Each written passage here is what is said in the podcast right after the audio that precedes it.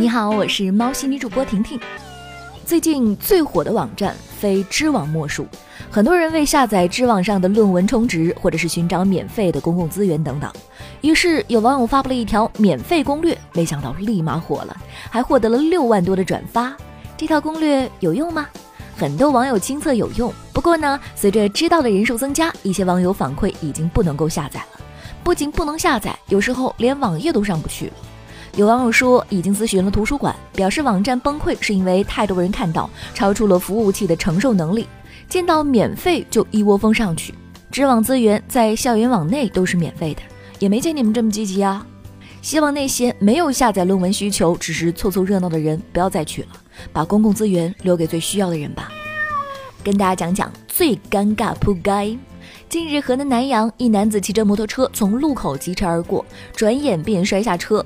交警赶来将其扶起，却发现男子带有酒气。经检测，男子血液内酒精含量为每一百毫升一百八十六点三毫克，达到了醉驾标准。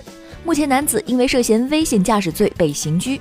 送货上门服务真周到呀！婷婷忍不住要读诗了：于千万之中遇到你所遇到的人，于千万年之中。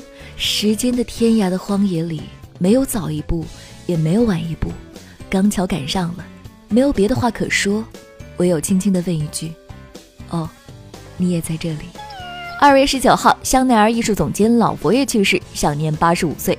生前，老佛爷希望他的猫继承遗产，但根据法国法规规定，动物不能成为法定继承人。老佛爷对猫的溺爱，在时尚圈早就无人不知。他不仅被冠以老佛爷的姓氏，还拥有两位贴身助理，专门帮他打理毛发以及其他美容事宜，而且会时刻将他的日常活动记录在案。同时，也拥有一位保镖和一位私人医生。一个他一猫独享的专用 iPad，一部配备专人司机的轿车，以及一架老佛爷的私人飞机，还能随时选择 LV、香奈儿的包包作为自己的移动猫窝。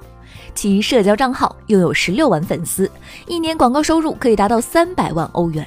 猫真是一个奇怪的生物，明明什么都没做，却能站在食物链的顶端。我是婷婷，今天的猫新闻就到这里，互动留言区等着你哦。